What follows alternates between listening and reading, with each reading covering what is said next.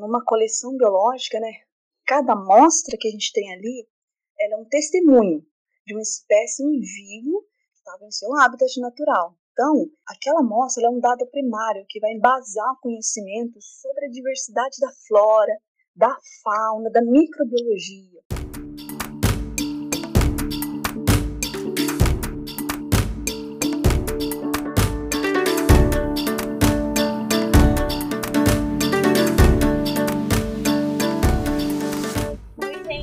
Sejam bem-vindos ao PantaCast, o podcast que divulga a ciência do Pantanal. Meu nome é Natália Gabriela e hoje serei a apresentadora desse episódio. Vocês já ouviram falar sobre o laboratório de zoologia que temos no campus do Pantanal da Universidade Federal de Mato Grosso do Sul? É um laboratório rico em espécimes armazenados e cuidados continuamente. E hoje a gente vai falar um pouquinho sobre as técnicas que são utilizadas para a conservação desses espécies. E para falar um pouquinho sobre o assunto, nós convidamos a mestra em Biologia Vegetal, Dali Rossana Castro Padilha, que é responsável por utilizar algumas técnicas que têm como objetivo preservar as espécies.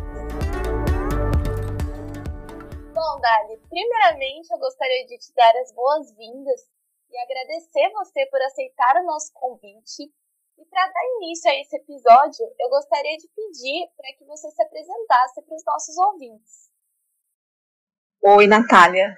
Oi, pessoal, tudo bem? Meu nome, como você disse, né, é Dali. Eu fiz mestrado em Biologia Vegetal e sou técnica responsável aqui pelo nosso laboratório de zoologia no CEPAM.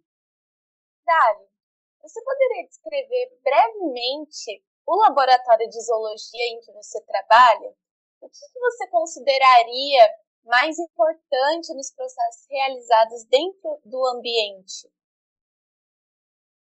Bom, uh, um resumo do que é o nosso laboratório de zoologia. Ele, ele é constituído por uma, uma sala, né, que é a maior sala que a gente tem, onde está ali todo, praticamente todo o nosso acervo, né, nossa coleção zoológica. A gente tem material é, preservado ali via úmido, também temos via seca.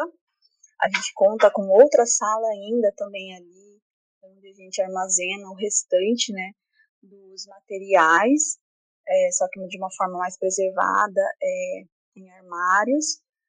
Além disso, a gente conta com mais duas salinhas né, de apoio para a gente poder armazenar uh, todos os nossos reagentes, que a gente usa bastante álcool, né? Como a gente trabalha com preservação de material biológico, álcool 70 a gente usa bastante. E como a gente também trabalha com pesquisa, então a gente precisa de um bom espaço para os materiais de coleta. Uh, só voltando ali naquela primeira sala que eu disse, né, uh, onde a gente tem a maior parte do nosso acervo preservado, é ali onde a gente é, faz os nossos trabalhos de pesquisa basicamente, é, estruturalmente ali, o nosso laboratório é isso, né? Ele demanda um pouquinho de espaço.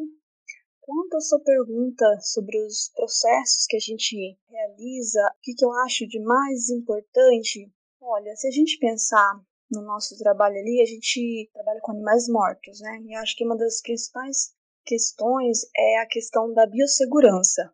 A gente lida com os animais mortos, a gente trabalha com reagentes que usamos para preparar esses animais, então precisa do máximo de precaução, segurança para poder manipular eles. Então, nós precisamos usar sempre é, equipamentos de proteção, luva, máscara, óculos, etc. E também a gente precisa ter todo um cuidado com leitura de rótulos de reagente, ficha de segurança é, de produto químico também é muito importante para que a gente possa manipular os reagentes da forma correta para que a gente possa evitar acidentes, né? A gente tem que sempre lembrar que uh, existem pessoas ali no laboratório que estão trabalhando e qualquer descuido nosso, né, como usuário, pode afetar não só a gente, o lab, mas também outras pessoas. Bom, Dali, de forma mais específica, o que seriam coleções biológicas e qual a importância dessas coleções? Coleções biológicas, olha, a gente entende como um conjunto de material biológico. Ele é devidamente tratado, conservado e documentado de acordo com normas, com padrões que possam garantir a sua segurança, sua acessibilidade, qualidade, longevidade e, e a, né, a integridade dos dados da coleção, para que eles possam subsidiar pesquisas né, científicas, tecnológica, a conservação ex situ também da espécie e até mesmo para servir de material didático para cursos afins, por exemplo, a biologia, né? Aí então nós temos diferentes coleções nesse sentido, é, as coleções botânicas, zoológicas, fungos. A importância dessas coleções, a gente tem um número significativo, mas assim, só para mencionar talvez algumas, a gente entende que numa coleção biológica, né, cada amostra que a gente tem ali, é um testemunho de uma espécie em vivo que estava em seu habitat natural. Então, aquela amostra é um dado primário que vai embasar o conhecimento sobre a diversidade da flora, da fauna, da microbiologia. Além disso, ela é importante porque ela acaba subsidiando dados para o desenvolvimento de diferentes projetos de pesquisa, aqueles voltados para taxonomia, por exemplo, descrição de nova espécie, confirmação de hipóteses, de identificação de, de outros grupos taxonômicos, sabe? A gente vê geralmente assim uma hora ou outra espécie muda de gênero, muda de família, então o, o acervo é importante nesse sentido.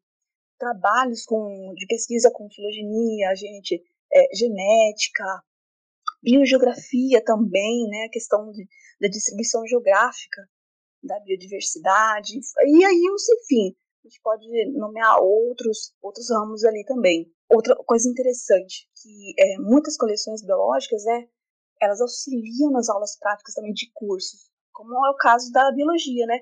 A nossa coleção zoológica ali é muito útil. Aquilo que o aluno aprende em sala de aula, ele acaba fixando de uma melhor maneira quando ele for para aula prática, porque a nossa coleção, ela ajuda nesse sentido. Bom, e aí vem mais, né? Essas são só algumas. Bom, Dali, você citou, né, sobre o acervo que tem aí no laboratório de zoologia. E qual seria a origem das espécimes que chegam nesse laboratório? Olha, Natália, a gente fazendo um levantamento uh, por alto, a gente deve ter algo em torno de uns 740 espécimes, entre espécimes e peças, né? Que a gente às vezes pode pensar que a gente tem um indivíduo, uma espécie, um indivíduo né, morto ali na, na coleção. Nem sempre, às vezes a gente só tem alguma parte, alguma estrutura daquela espécie, daquele indivíduo, um osso, um fêmur, um crânio, então tudo isso, né, ele é contabilizado. Daí, somando, a gente tem lá por volta de uns 640 espécies, né, catalogadas no nosso acervo, e umas 440, só título de curiosidade, talvez, né, é, são de vertebrados, aí uns 200 mais ou menos, talvez, de invertebrados, alguma coisa assim. E todo esse material, todo esse acervo que é, parece grande, né? A gente, quando entra numa batalha, às vezes nem parece tudo isso ali dentro, mas tá tudo ali bonitinho, preservado. Ele veio, ele tem diferentes origens, né?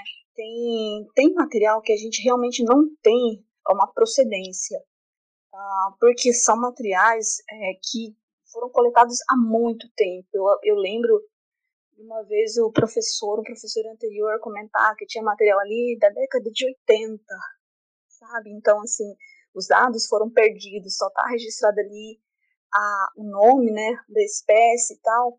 Mas daquilo que a gente tem procedência, a gente pode mencionar uma parte desses materiais, ele, ele é de coleta na beira de estrada, ali na BR-262. A gente tem registros de coleta ali ali é um ponto assim muito grande para você encontrar animal morto, tem muito bicho atropelado ali. A gente tem registro também então de coletas ali ao redor aqui de Corumá e de Ladário também temos coleta no Rio Paraguai também, no Passo do Lontro também, aqui dentro do campus.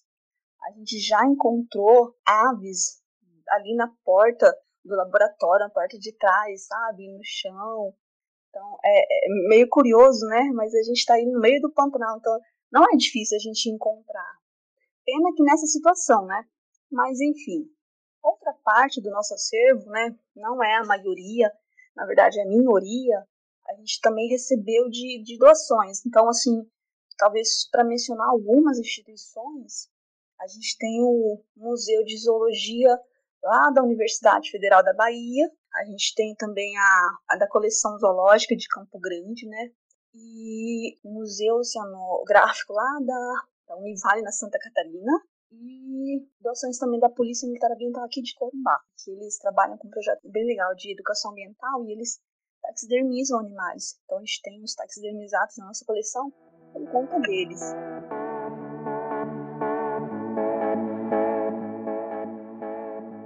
Nesse laboratório, então, a gente tem aí vários espécimes né, que estão conservados. Você poderia falar um pouquinho sobre quais são as técnicas utilizadas para a conservação desses espécimes? O material biológico ele é conservado por duas vias a via úmida e a via seca. Para a coleção feita via úmida, o material biológico ele é preservado em álcool 70, ou seja, ele está totalmente é, imerso em álcool 70 dentro de um frasco que está bem vedado, né? Aí a gente apenas faz reposição do álcool periodicamente, né?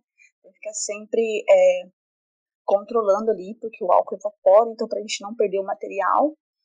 E já para a via seca, na, na qual a gente tem, uh, a gente tem os espécimes taxidermizados, os esqueletos e os crânios, a gente mantém, né, faz a manutenção do, do acervo aplicando hipoclorito de sódio na concentração 0,5%, né, e muitas vezes inseticida também, né, dependendo do caso, porque a gente precisa combater os invasores. Então, esses dois itens aí, eles ajudam bastante né? Principalmente em época de chuva, que a gente tem problema com fungo, nos esqueletos, nos taxidermizados, o hipoclorito assim ajuda bastante. E quais seriam os procedimentos seguidos aí para a realização dessas técnicas? Na conservação via úmida, né, na, na parte da, da coleção que a gente vai ter é, conservada no álcool 70, a gente faz o preparo, acho que é a, a forma mais simples de se conservar, no que é que consiste?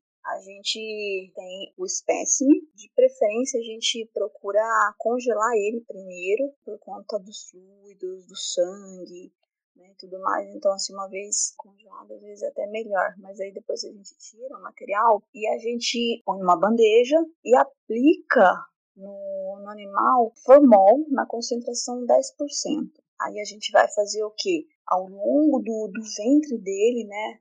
Pouco abaixo da cabeça, até ali na, na, toda aquela porção ventral. A gente aplica formol, a gente vai injetando formol, né? E a gente abre também, que é interessante, abrir essa porção ventral e a gente injetar o formol nos órgãos. Né? Porque não adianta apenas injetar em umas porções, sendo que o álcool 70 sozinho ele não preserva. A gente precisa realmente de formol para preservar os órgãos do, do animal. Aí a gente hum, deixa ele em uma bandeja mesmo, na posição que a gente deseja, porque o formal vai fazer com que, com que se ele se enrijeça ali, então a gente já precisa pensar em que posição aquele animal você vai querer ele. Aí sempre pensando que o melhor jeito é que ele esteja na forma, na posição em vida, né, como ele estava. Depois disso, a gente fecha, né, lacra ali a, a bacia, a bandeja onde ele vai estar, tá, porque quando a gente trabalha com formol, né, ele tem um odor muito forte, ele faz mal para a saúde. Então a gente fecha, espera 24 horas e depois disso a gente pode fazer uma lavagem nele, né, com água corrente mesmo, né, lembrando que sempre é, a gente sempre tem que usar EPI, então quando eu falo em todos esses procedimentos, é sempre usando máscara, usando luva, usando tudo que a gente precisa, né, óculos de proteção no caso, para não respingar, e ali a gente, na hora do enxágue, né, a gente passa aquele material que foi fixado por um frasco que contém álcool 70. Ali então ele é armazenado. Aí, claro, a gente não esquece, né? Ele precisa da sua etiqueta de identificação, com local de coleta, data, coletor, quem identificou, todos os dados certinhos dele. E aí então ele pode ser é, guardado e aí ele entra para a coleção úmida. A segunda técnica que a gente usa, quando a gente fala agora em, na, na coleção via seca, né, que são os nossos esqueletos, crânios e os taxidermizados, né, não é uma técnica assim que a gente usa no, no lab, né, a gente trabalha mais com a coleção que está ali conservada via úmida, no álcool 70, e os esqueletos. Os taxidermizados, no caso, a gente tem por conta da polícia ambiental, né? Como é que funciona a taxidermia, né? O procedimento nisso sempre é o mesmo, né? Você pega sempre um animal congelado, que é melhor para o sangue não coagular, para os líquidos corporais também eles secarem um pouco. E se o animal até estiver sujo, com sangue e tal, é bacana lavar. Se for aves, não pode, tá? Isso se aplica aos outros grupos, não às aves. Eu vou exemplificar aqui um mamífero, que aí para cada grupo, anfíbio, réptil, enfim, para cada grupo vai ser um pouquinho diferente. Então, aves principalmente um pouquinho mais diferente, assim, mas um mamífero. A gente faz uma incisão ventral, sabe? Um corte ali na porção ventral do animal para retirada de todas as partes moles que ele tem. Aí permanecerão apenas o que? A coluna, né? as patas e o crânio, porque é o que, que dá aquela estrutura de sustentação de forma para o bicho. Né? O resto ele precisa ser extraído. Esse corte ventral que eu digo, ele precisa ser não muito grande. Quanto menor é o corte, melhor. Por quê? Porque menos ele vai precisar de uma costura no final. O ideal é sempre o quê? Depois de, de fazer esse pequeno corte e tirar os órgãos de dentro, né, a carne, você ir virando do avesso, que nem a meia, até virar tudo, até chegar no focinho. Fez o corte, como é que eu tiro essas partes moles? A gente começa o processo pela escalpelação, que é o que? É você arrancar toda aquela carne, a gordura que está aderida a face interna da pele, né? Você faz a separação da pele com essa carne, essa gordura interna. Ela pode ser feita com bisturi ou, ou até mesmo com mão.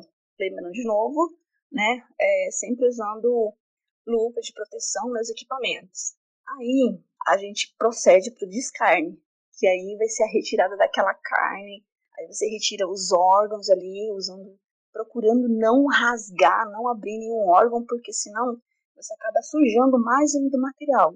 Quando a gente termina de retirar tudo ali, deixa praticamente só no osso e na pele, a gente faz uma lavagem do bicho, do espécime.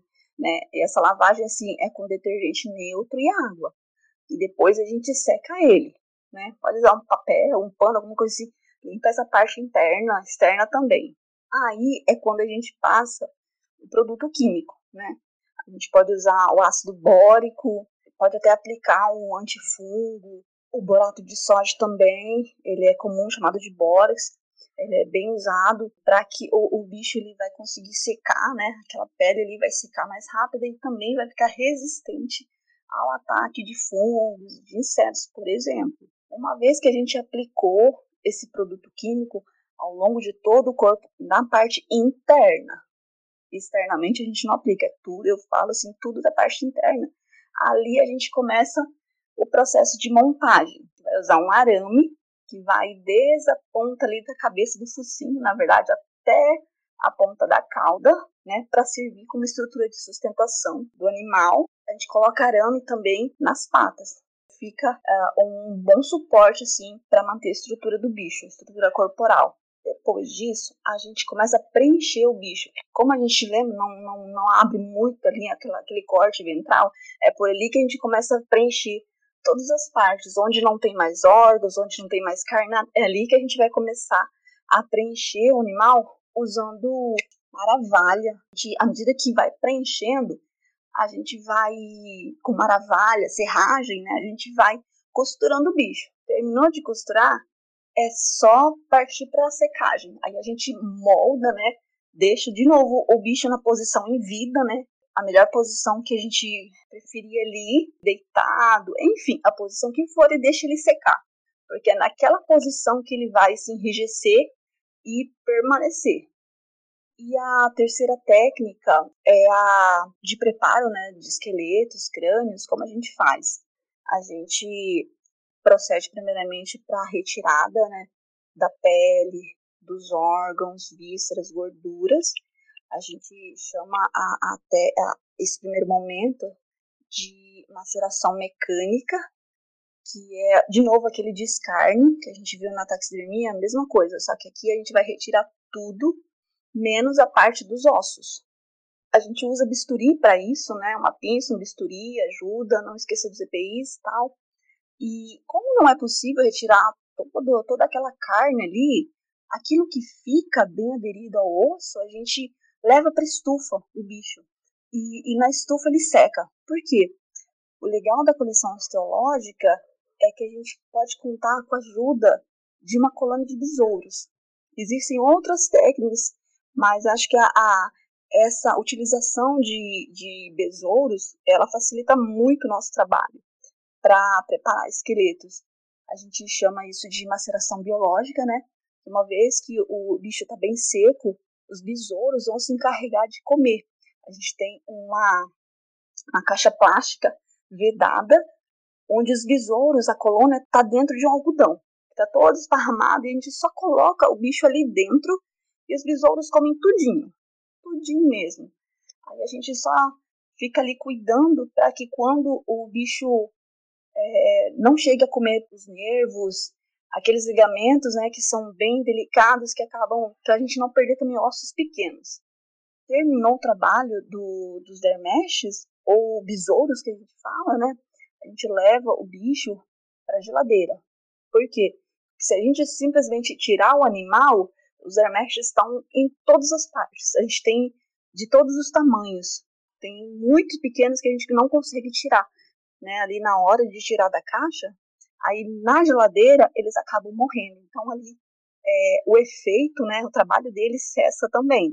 Aí a gente parte então para a maceração química, que é o que? A gente vai colocar de novo água sanitária, hipoclorito lá na concentração meio por cento, fazer a limpagem do, do restante ficou dos resíduos carnes, né, alguma pele que tenha ficado. E aí a gente vai depois passar um peróxido de hidrogênio para deixar mais branco ali aqueles ossos e isso também ajuda até a limpar também mais um pouco. Daí a gente só precisa esperar.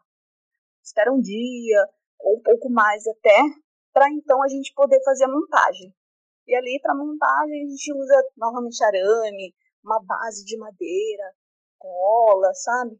E aí a gente já é, é, já vai ser mesmo o trabalho manual, é a gente montar mesmo o bicho, colocar ele numa numa acomodação ali, numa madeira em cima, e deixar o bicho do jeito que a gente quer, ou como ele estava em vida. Basicamente são essas três técnicas, talvez elas são um pouquinho longas né, de explicar, não sei se todos entenderam, mas é mais ou menos isso aí mesmo. É, é simples tal, e, é, e isso é bem legal, né?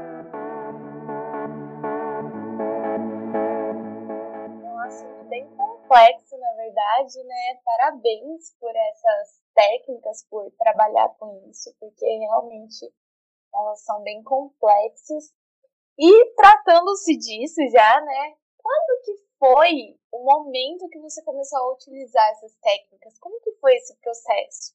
Olha, eu, eu que sou da botânica principalmente, né? Aprender essas técnicas foi um grande desafio. Eu, comecei em 2017 trabalhando ali no laboratório de zoologia, né, junto ao professor Nelson. E antes disso, a minha experiência na zoologia era zero. A única coisa que eu tenho mesmo são as minhas disciplinas lá do curso de biologia de uns 10 anos atrás, então você imagina. Eu comecei em 2017, quando eu vim para o campus do CEPAM, trabalhar no laboratório de zoologia. Eu comecei assim logo de cara com a técnica de taxidermia. Foi um ano em que a Polícia Militar Ambiental, eles ministraram lá um mini curso aqui em Corumbá, né? Aí eu tive a chance de participar. Foi bem é, extenso, um pouco cansativo, mas muito bom mesmo. Foram quase 140 horas de taxidermia na prática ali, a gente aprendendo. Já a questão do, do acervo da coleção ali via úmida, é, eu aprendi nos anos que se seguiram, né? O professor Nelson fez um acompanhamento, né? Me explicou como era feito, e ali também eu tive que é, procurar mais dados, ler os artigos, não, a gente não faz muito, na verdade, é a preservação via úmida e o que eu acabei fazendo mais assim foi a parte de esqueleto também, que eu me encantei. Também não fiz muito. Eu devo, acho que eu não cheguei a 10 esqueletos que eu cheguei a montar, mas foi algo muito gratificante para mim porque é, eu aprendi muito né, de anatomia, de fisiologia ali, fazendo, né, no, no, no dia a dia ali, preparando esses materiais para as aulas é, práticas ali do, do professor Nelson. É, foi uma experiência muito boa. Então, Dali, qual seria a importância da utilização de, dessas técnicas para a conservação dos espécies? Olha, é, hoje, assim, eu, eu explicando essas técnicas aqui para vocês, né, para o pessoal que está assistindo, eu, eu fico vendo como era a minha vida ali há uns anos atrás, porque, é, como eu expliquei no início, eu sou da área da botânica, então eu entendo um pouco mais de plantas, sabe? Eu estudei mais o universo das plantas. E ali, quando eu fui para o laboratório de zoologia, eu não sabia nada. Então, essas técnicas, elas são muito importantes. Eu aprendi né, com cada uma e, e o fato da gente usar para conservar, a importância que tem né, é, essas técnicas, assim, nossa, como a gente aprende bastante, até mesmo no meu caso, usando as técnicas. Qual a importância de usar elas? Primeiro, são elas que vão permitir que eu consiga fazer a manutenção do acervo biológico, no nosso caso, zoológico aqui do CEPAM, né? E aí, é, essas técnicas permitem eu poder ter uma mesma espécie conservada de diferentes formas, seca, úmida, esqueleto, taxidermia, que vai servir já, de, já seja como material didático, já seja como material de pesquisa, né, para diferentes estudos. Cada técnica ela é muito importante, sabe? É, se a gente parar para pensar, elas permitem um leque de opções. Por exemplo, aqui, se a gente quiser estudar os órgãos, se a gente usa a técnica ali da conservação via úmida, ela me permite estudar a melhor espécie internamente, né? A anatomia ali deles, os órgãos. Se eu quiser, por outro lado, estudar os processos de mastigação ali daquela espécie, ou de locomoção, por exemplo, o que vai ser melhor? Eu ter um esqueleto ou um crânio desarticulado para que eu possa ver ali então, assim, elas são muito importantes, nenhuma é melhor do que a outra, né? Elas são diferentes, mas muito importantes para estudos, pesquisa, é, ensino, né? Parte didática mesmo. É bem legal mesmo. Bom, Dali, para finalizar, então, você poderia contar para a gente qual foi a espécie mais interessante no laboratório que passou por essa técnica feita por você? Olha, é, eu não, eu não me lembro assim uma espécie em si, né? Porque talvez pelo fato de eu ter vindo da, da botânica, então cada animal que eu taxidermizei ou preparei esqueleto, né? Enfim, eu me encantei, na verdade. Então acho que mais do que uma espécie, é, eu, eu acho que são essas peculiaridades que cada um tem, porque são as estruturas em si, sabe? Quando você pensa assim no átrax, no axis da coluna ali de mamífero, quando você pensa na dentição das serpentes, nas aves, uh, os ossos, a, a, densidade como ela é totalmente diferente da densidade dos ossos é, de um mamífero, de um réptil. Então acho que todos foram interessantes. Ali, aves, tamanduá, jacaré, que eu já montei, todos tiveram particularidades. E cada um foi teve estruturas assim que eu realmente achei muito legal de aprender, de conhecer, de saber como funciona. Dali, muito obrigada por participar desse episódio com a gente. Eu tenho certeza que quem ouvir esse episódio vai ficar instigado a conhecer mais sobre o seu trabalho. Mais uma vez, em nome da equipe PantaCast, eu gostaria de agradecer por aceitar o nosso convite e de te dizer que o trabalho que você realiza é muito importante para outros estudos. Mais uma vez, muito obrigada. Eu que agradeço, Natália, a chance de poder mostrar um pouquinho do nosso trabalho ali no laboratório, né? A gente é uma equipe, é, hoje talvez eu estou aqui apresentando um pouco o nosso trabalho, mas a gente é, é uma equipe, né? Tem a professora que coordena, a professora Roberta, né? Que trabalha com herpetofauna, né? Ela é responsável pelo laboratório, e a gente tem nessa equipe os alunos, né? Os bolsistas, os voluntários que também trabalham com a gente. Bom, obrigada a todos por, por essa chance de a gente mostrar um pouquinho do nosso trabalho lá. Aos nossos ouvintes, eu espero que tenham gostado desse episódio e fiquem ligados que toda semana a gente tem episódios novos nas nossas plataformas digitais. Muito obrigada, gente, e até a próxima!